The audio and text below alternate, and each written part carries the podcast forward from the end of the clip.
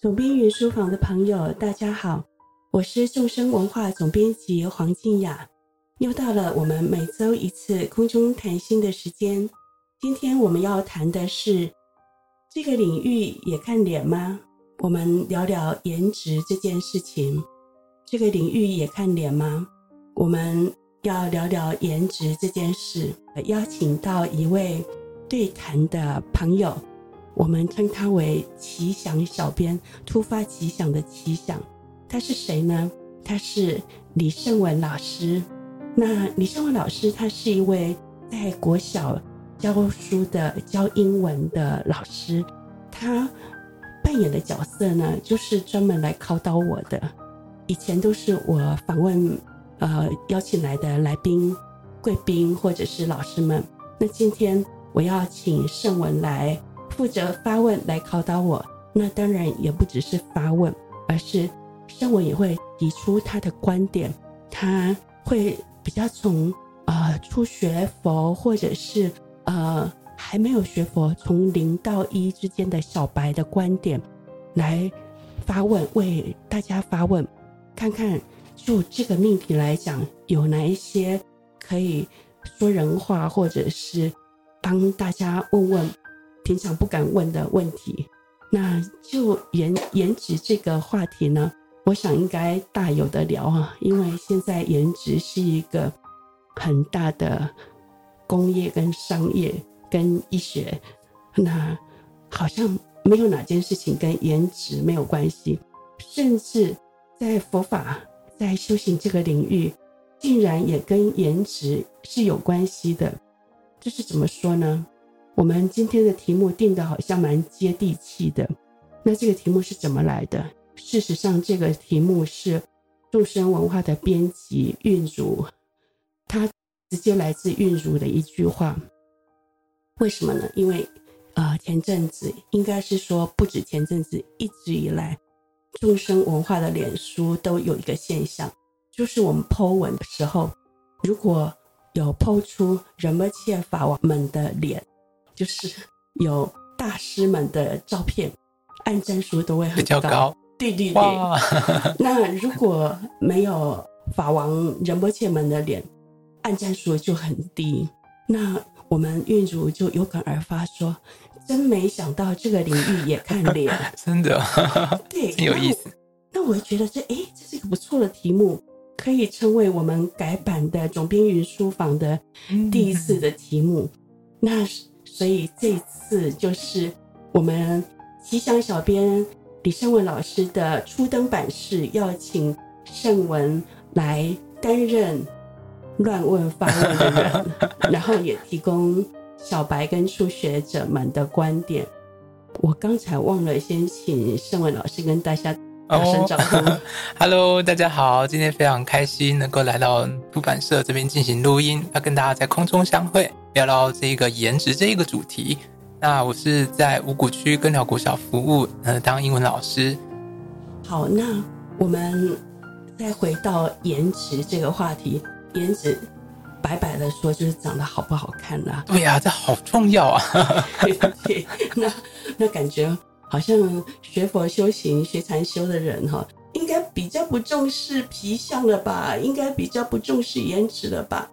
但坦白说，是重视的。然后从现象上，比如说脸书的按赞数，有脸 没人没脸差很多，差很多，差很多倍哦。所以，所以即使在佛法、在禅修修行这个世界，一样看脸呐、啊。那我们有没有感觉很感伤呢？觉得说，哦。既然要了脱生死，要自利利他，竟然也这么庸俗，这样子也看脸。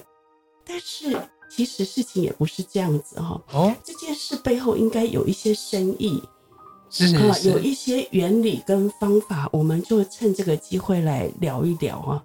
那首先我们要来呃看看哈，呃关于颜值哈，或者是就是。白白的说长得好不好看这件事情哈，嗯，一般人怎么看？然后我们佛法世界是怎么看？我指的是言之有物和有理论依据的那个背景。嗯、但我首先想要问圣文，在比较年轻的孩子，或者是你自己呃的经验里面，颜值的它它的影响力跟意义是什么？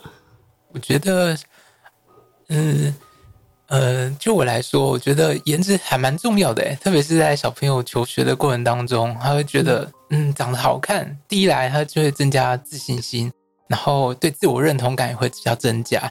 那可能因为这样子，然后像他的同才啊、朋友啊，也会觉得哇，跟这个人在一起好像就是很有面子啊，很威风啊，还是呃，就特别的开心。就第一个，当然他可能颜值比较高，长得比较好看，人缘相对可能啊就会比较好一点，所以大家可能就会呃，也蛮喜欢长得好、跟好看的人亲近。对对对，那不知道在嗯。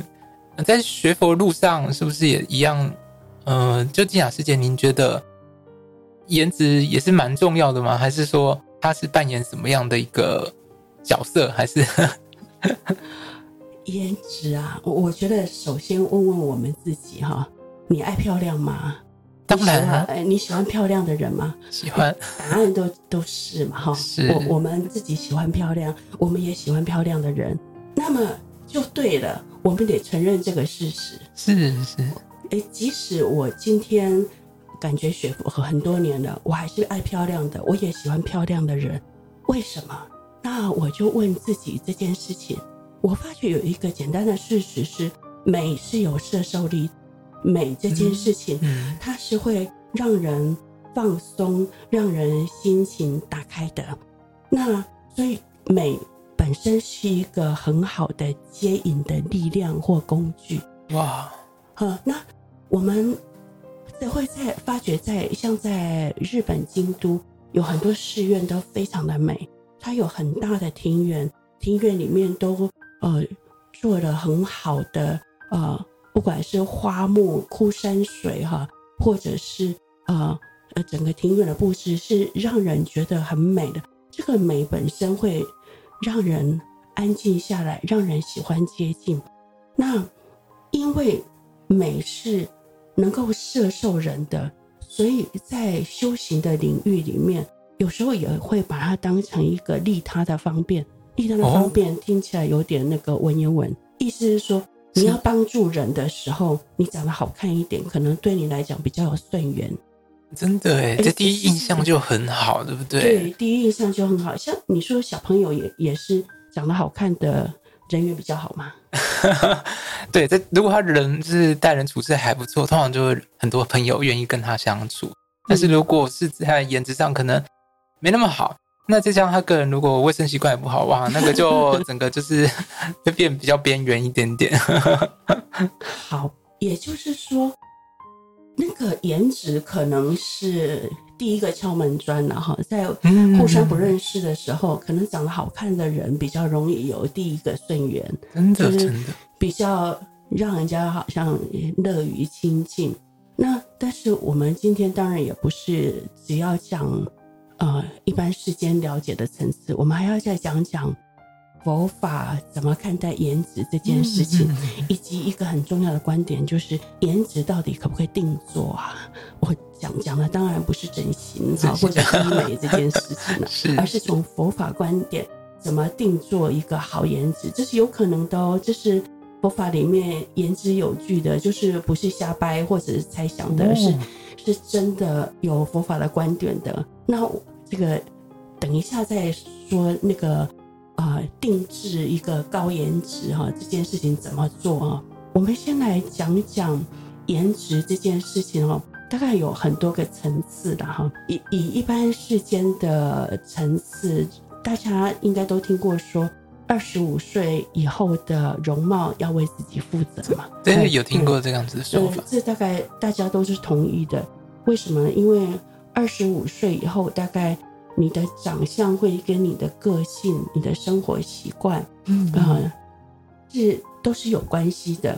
或者你长期是处在一种焦虑、愤怒的状况，或者长期处在一种幸福、呃平静的状况，都是有关系。它会成为你二十五岁以后的脸，尤其是四十岁以后的脸，那更是一种性情的一种反应。他，你的脸就是新的镜子啦，尤其尤其是比较上年纪以后，那所以有些人你知道他上年纪，但其实老得很好，老得很好，就是他虽然岁月的痕迹是在的，但是你也看得出来他的性情、他的心灵状态反映在他脸上，你大概可以可以推算得出来他的前半生过得好不好。哦，他是怎么对待自己，怎么对待别人，大概都可以从脸上啊、呃、反映得出来。但是我们要说这件事情很容易出差错。这个古有迷训，呃，古有迷训是，比如说孔子就曾经呃犯了两次错，而且是犯很肤浅的错。那听说现在有人甚至不知道孔子是谁，但我假设我们的的听众是知道孔子是谁，孔夫子。孔子犯过两次很肤浅的错，他在《史记》上面有这么说哈，叫以貌取人，失之子语哈，呃，以言取人，失之宰语啊。呃，我知道大家听到这个文言文就不行了，意思是说，孔子曾经犯了两次肤浅的错误，他自己说的哈，他说我有一次以貌取人，所以就看错了子羽这个人哦、呃，那。以貌取人这个很有名的呃成语是这么来的。那个当初是孔子他有个学生哈叫子羽，那羽毛的羽哈，那他长得不怎样的，但是有些人呢长得不怎样的哈，还更糟的是看起来有点凶凶的。那那有些人丑不打紧，如果你看起来有点凶凶的。然后有有些人的眼睛小小，看起来有点心术不正，那就更糟了。真的真的，连孔子哈，呃，号称能够观其眸子，人焉收哉哈，意思是说，看一个人的状态，看他的眼睛，大概就知道这个人的是不是心术很端正，然后个性怎么样，应该都看得出来。连孔子都看错子羽了，为什么？因为他长得看起来有点凶，有点。看起来好像是心术不正的样子，哦、所以就当年子羽也很想要呃服侍孔子，就是当他的随侍的弟子，但孔子没有用，就不是嫌他丑，是嫌他看起来好像有点凶跟心术不正这样子。但是孔子后来承认这是他犯的一个错，就是以貌取人的错。后来这个子羽人家其实修持很好，然后在多年以后。他以他的修持受到敬重，学生很多人，然后孔子就很感叹说：“哎呀，我当年也犯了这样一个以貌取人的错。”那后半部的那个呃“以言取人，失之宰语”啊，这个是顺便讲了，因为它是《史记》里面的两段话，就是说，那我也有一次判断错误，我听到有些人话说的很好，很会说话。我就觉得他真的跟他说的一样，很会做事，人也很好。那就是翟宇这个人。那后来翟宇在《论语》里面非常有名。他是谁呢？他就是那个大白天哈睡大觉，被孔子骂说朽木不可雕也。真的，但但感觉孔子也有点严肃了，睡个午觉就骂人家，嗯，朽木不可雕。但他这个宰予哈，他不只是这样子啊，不只是那个睡午觉被骂，他应该也是平常有点就是会说漂亮的大话，但是其实很懒散，然后也不做事。嗯，那但是你看看孔子都曾经因为看颜值而而犯了错，呃，就是误判，然后当然听好听话也误判了。那也就是说。颜值这件事情的确会让人家好像产生误判，连古代有名的智者孔子都是这样子。真的。那那如果说我们因为颜值而误判了谁的话，好像也不是那么大的错哈，不是太愚蠢，因为毕竟连孔子都犯过这样的错，而且还自己在。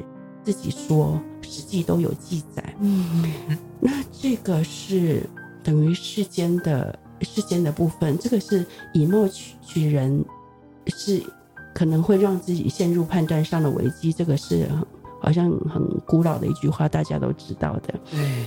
那像我有没有这方面的经验呢？就是以貌取人，你我也会这样提醒自己，就是嗯，尽量不要从他的外表就评断他的人好不好。对，以前可能年轻也会啦，但是就是后来发现这样经常会给别人造来造成不好的困扰，那 自己也也不太好。对对对，所以嗯，当然了，就是像呃总编辑刚刚有讲过，就是颜值是第一印象。那透过第一印象，我们可以从他的细微，比如说做人处事，然后去看他这个人。哦，原来他呃，先撇开颜值，然后。发现这个人其实做事很细心，然后很温柔，然后很为别人着想，这些都可以，嗯、呃，这些都是没有办法从颜值直接来做判断的。对对对对对，所以，呃，当然有好的颜值，可能是上天给他的礼物。那他如果能够用发挥这个这个长项，那他可能就是能够，嗯，嗯，就是为他的人生啊，或者是朋友。带来更开阔、更好的人际观、更成功的路上，这样子。好，那我们刚才聊到这么多颜值带来，嗯，可能生活啊、工作上的一些好处、益处。那我想蛮好奇，想问一下静雅，就是说，那从佛法来看，这些颜值会对我们产生哪些好处呢？或者是说，我们可以怎么样去，呃，去经营自己的好颜值呢？好，如果讲到佛法哈，呃。我们都知道了会会分为两个层次嘛，哈，就是呃世间法跟出世间法。那说到出世间法，就是空性了。那其实颜值也就是一个暂时组合的产物了。哦、有一天它是会归零的，就是我们跟这个世界说再见那一天，就是会归零了。哦、那那所以显然，我们今天说的颜值是站在世间法的角度啊，世俗世俗地的角度来来说这件事情。好，那既然从世俗地的角度，就会关系到跟人互动的部分，嗯，然后呃，就是以颜值来作为沟通的工具的部分。那这个部分，佛法里面是有观点的。一个观点就是，啊、呃，颜值就是长得好不好看，长得好看这件事情，即使你在利他的时候，哈，它是一个很好的工具。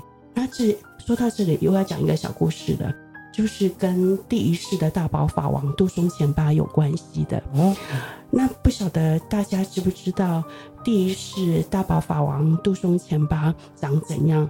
如果你去看唐卡啊，通常唐卡都有那种叫那个。美肌模式，还有美肌模式。唐卡的美肌模式是什么呢？就是后世的前进行，都都会把祖师画的很好看的，不管他当年长得怎样，总之是要把它画的很好看的。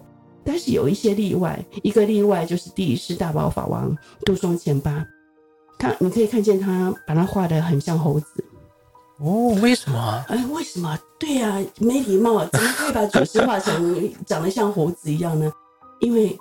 那个在呃传记上哈，就是很白白的说，第一是大宝法王杜松前八他就是不好看，哦、那他不好看到有一个很严重的后果，就是女朋友被抢了。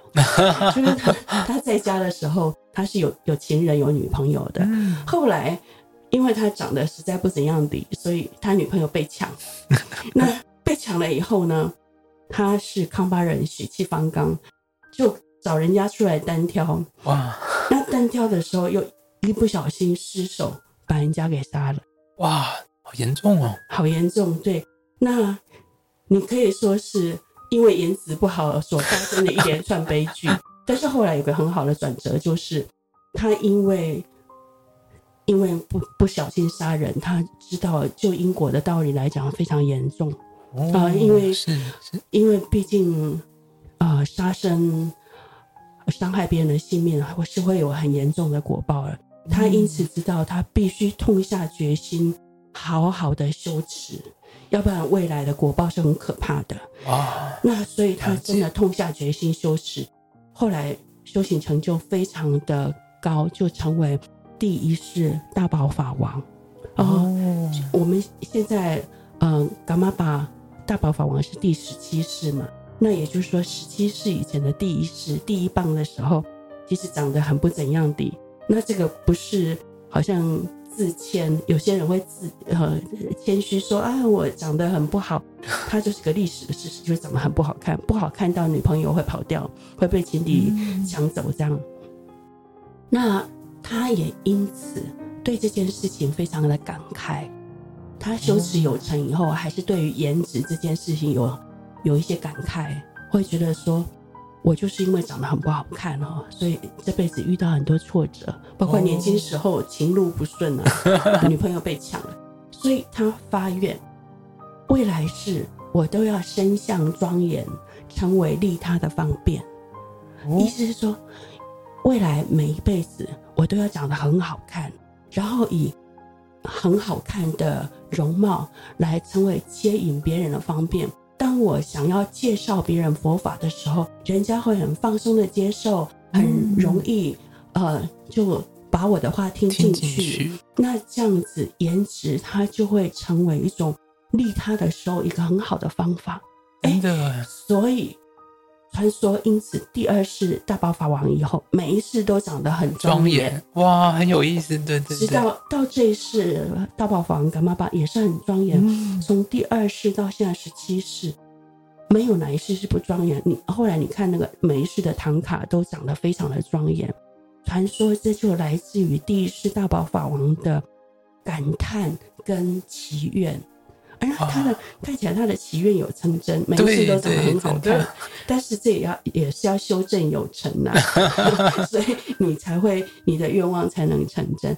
那这个故事也带给我们一个很重要的讯息是：发愿是会成真的。即使你发愿你要长得很好看这件事，那它还是会成真。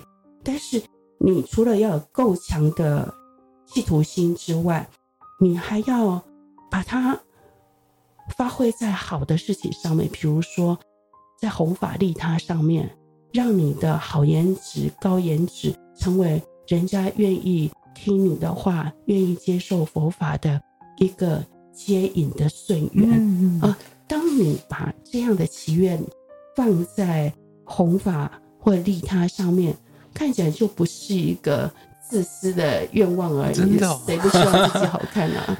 对对。但是你可以把希望自己好看这件事情放在更重要、更大的呃方向上，就是放在利他、放在分享佛法的美好上面。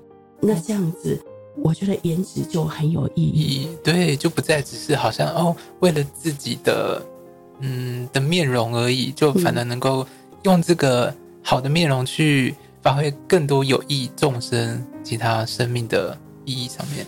对对，那大家看看哈，还是有人哈发愿漂亮就能够漂亮啊，这个发愿是会成功，所以我们也可以随喜这样的愿呢。哦，我们也可以随喜说，我要像第一世大宝法王兜率千巴一样，我也要发愿自己未来生生世世都要颜值很高。嗯，我也愿意把这样很高的颜值用来利他，用来分享佛法的美好，因此让更多人。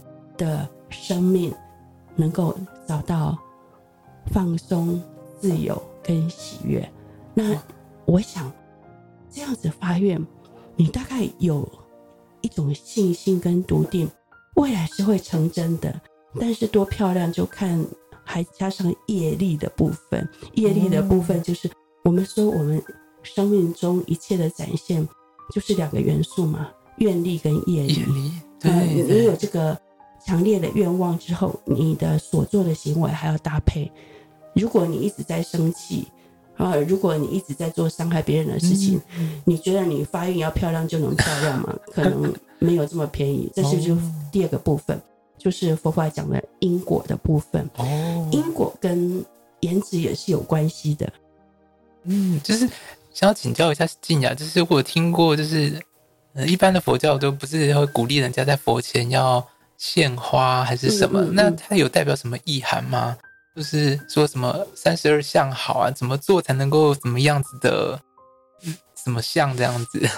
对对对。哦，我们圣文老师说到重点了，因为的确，我们刚刚才讲到说，就佛法的因果的观点哈，呃，就是在颜值这件事情，也可以把佛法因果的观点带进来。哦，那就的确有一个说法是，经常在佛前供花的人，未来世就会身相庄严。哇，身相庄严是文言文啊，意思是说长得好看，长得好看，颜值高。哦，那大家会觉得说。哎，这样不是一个买卖吗？契约，那个选举有契约贿选，那你你这个你现在你现在供花，然后预约你下辈子那个要长得很好看，这样不是一种像做生意一样的买卖行为吗？其实是我们要这么想哈，就因果的哈一手果来讲哈，的确会的确会有哈。呃，现在供花未未来，我们要相信佛法说未来是会身相庄严，但是它的原理可能不是那么物质性的，而是你在供花的当下，你的心是很愉悦的，对不对？对对，你自己供养美丽的花，那个当下你的心是很喜悦放松的。你当我们喜悦放松的时候，脸是脸的线条都是相对柔软放松的，那个时候是相对比较美的。那其他的有缘人看到佛前的花，他也一样喜悦放松。你同时让很多人感到欢喜，这就种下你未来是美丽的因了。啊，超棒的分享哦！原来是共花有这层含义哦，超棒的，谢谢静雅。那其实也不只是这一点啊，提醒这一点主要是避免让大家太有那个。小生意人的心态，呃，做个供养，然后就开始算未来的那个投资报酬率，CP 值高不高呢？对，我们要说，诶、欸，这样可能不大好。我们做供养的时候，最好是当下圆满呐。你当下很欢喜做这件事情，哦、然后你欢喜，别人也欢喜，你的你的供养功德就成立了。你倒不必哈去计较说未来有没有长得多好看这样子。哦那，但是还有一个内在的很重要的原理是，你不能是一个爱发脾气的人。如果你一直是处在一种暴躁易怒的状态，就佛法的观点，你未来是恐怕你的颜值堪忧。颜值堪忧就是可能会不好看。为什么呢？哦、因为一个老是暴躁易怒的人，你伤害自己也伤害别人。伤害自己是因为你一直会有一种伤害性的能量哈，你当你不发对外发作的时候，你是伤害自己；当你发作出来那个暴躁呃伤害性的能量，你就伤害到别人。对对，那伤害自己、伤害别人这件事情，就会造成你你未来世的颜值不美丽。其实也不要到未来世，可能你的中年或晚年就会看起来有一种有一种你的脸可能会有杀气。嗯嗯，可能会有一张看起来很刻薄的脸，因为你一直在生气，在计较。那不用到未来世，可能过没几年，你就看得到你那个坏脾气的后果了。所以，你如果真的很在意颜值这件事情，很想要呃定制一个未来美丽的自己，就佛法的观点来讲，就是做个好脾气的人吧。做个柔和欢喜的人吧。你当下是呃柔和欢喜的，你未来是就会美丽。那看到你的人也都会柔和欢喜。你当下不伤害自己，不伤害别人，未来是你会有个美丽的容貌可以拿来利他，何乐而不为？欸，真的很棒啊！就跟有一句话叫“相由心生”，是这样搭起来的。对，就是相由心生啊。是是是。那所以我们说，如果就佛法的观点来讲。你想要预约一个未来美丽的自己，其实一件事情就是，就外显的部分，你可以经常做一些让人欢喜的供养，让诸佛菩萨欢喜的供养，比如说供花啦，嗯，或是称赞别人可以吗？就是让讲一些别人，是是是，我们不是要祈语讲一些讨好别人的话，但是就发自内心真诚看到别人值得鼓励肯定的地方，可能就给他一些赞美，或许这样也可以，对不对？对对对。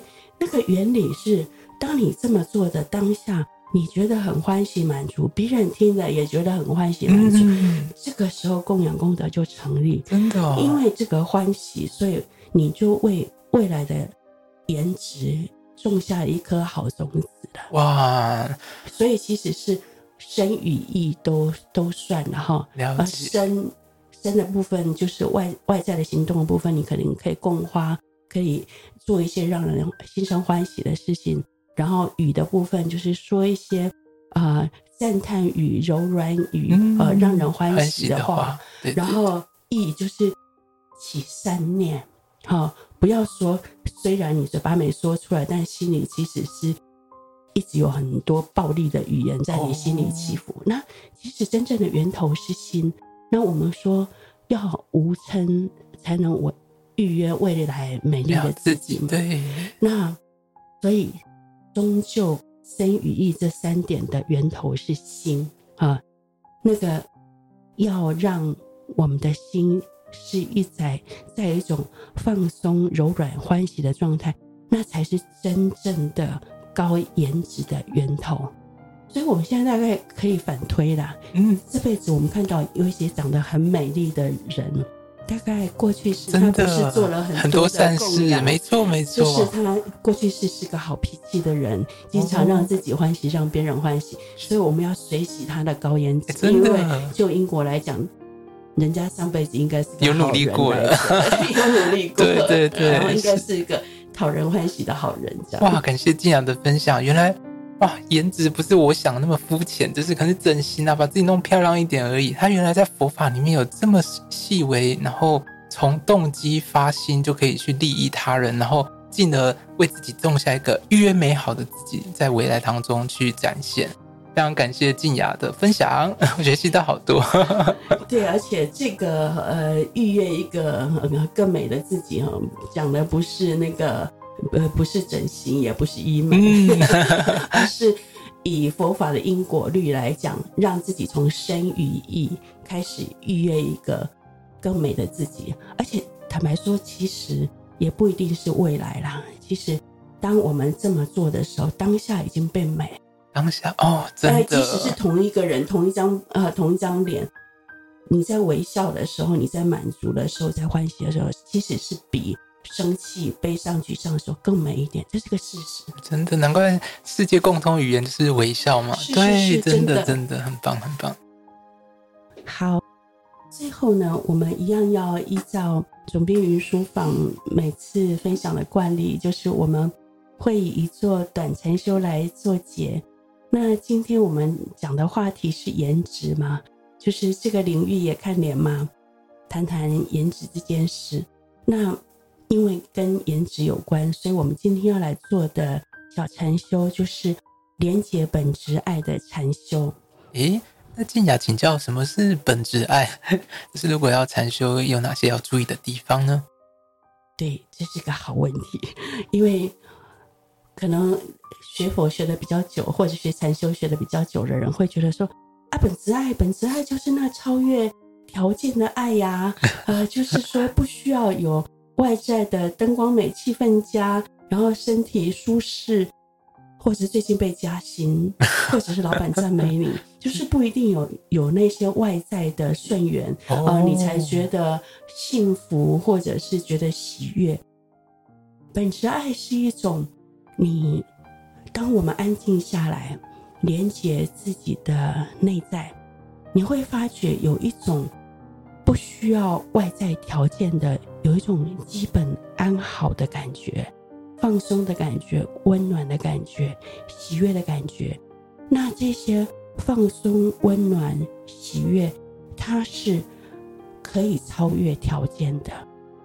即使你现在身体有点不舒服，天气有点冷、有点热，或者是刚刚跟一个好朋友拌嘴了，外境上没有那么。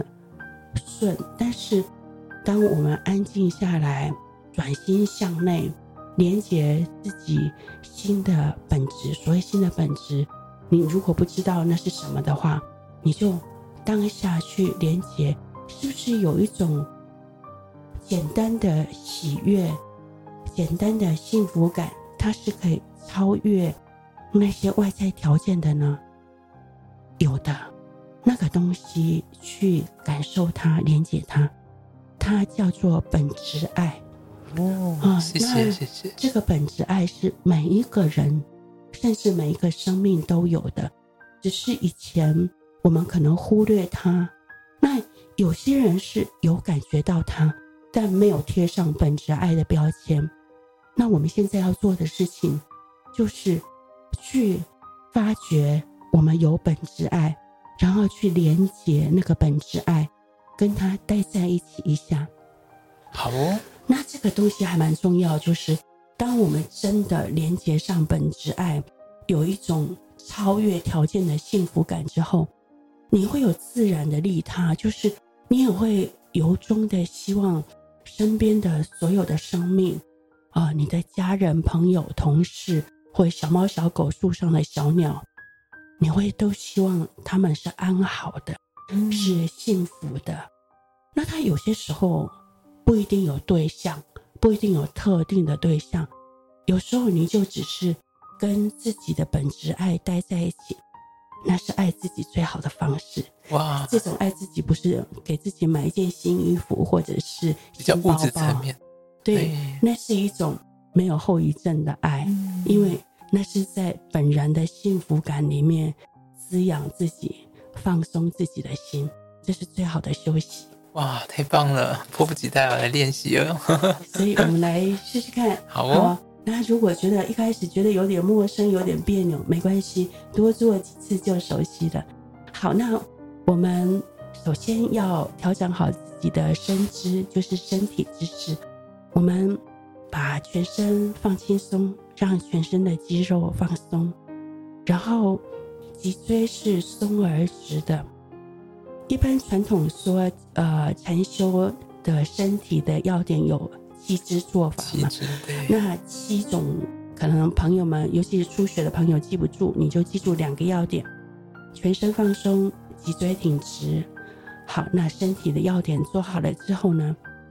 这个连接本质爱的禅修，你可以闭上眼睛。如果你觉得闭上眼睛对你来讲更容易放松、专注，然后不受打扰的话，你可以闭上眼睛。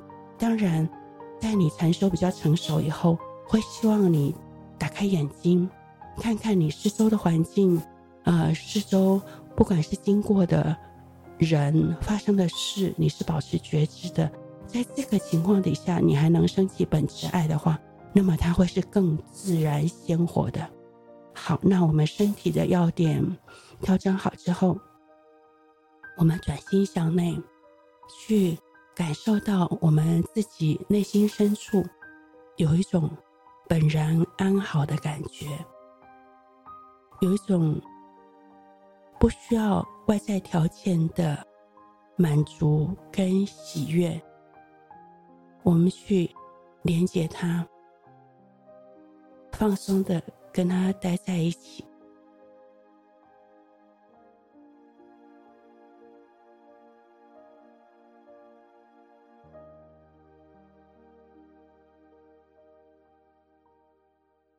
我们专注的时间可能并不长。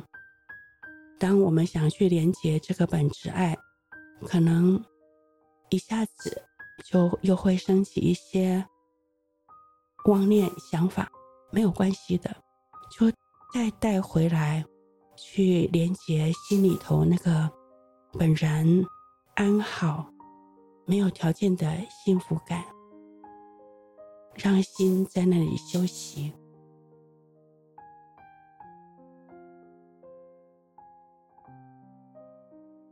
好，我们在放松在本然的状态中，就是。不需要刻意专注在哪里的状态中，一下子，你就仁波切会称这个自然的状态叫做无所缘。好，这就是一座短短的连接本质爱的禅修。一再的这么做，幸福感会增加哦。幸福感增加，颜值就会增加。对，不一定要等下辈子，我们这辈子当下下一秒钟。就会变美丽哇！太棒了，不是哄人哈，是真的。因为当我们放松，觉得幸福了，脸上的线条也会跟着变柔软。我们比刚才那一秒变美了，变美了，真的。嗯、一再这么做，就会越来越美丽。即使岁月的暮色变壮了，我们还是可以很美的。真的。好，那我们就下个礼拜，下次我们再来聊另外一个话题。下次我们要来聊聊孤独这件事情。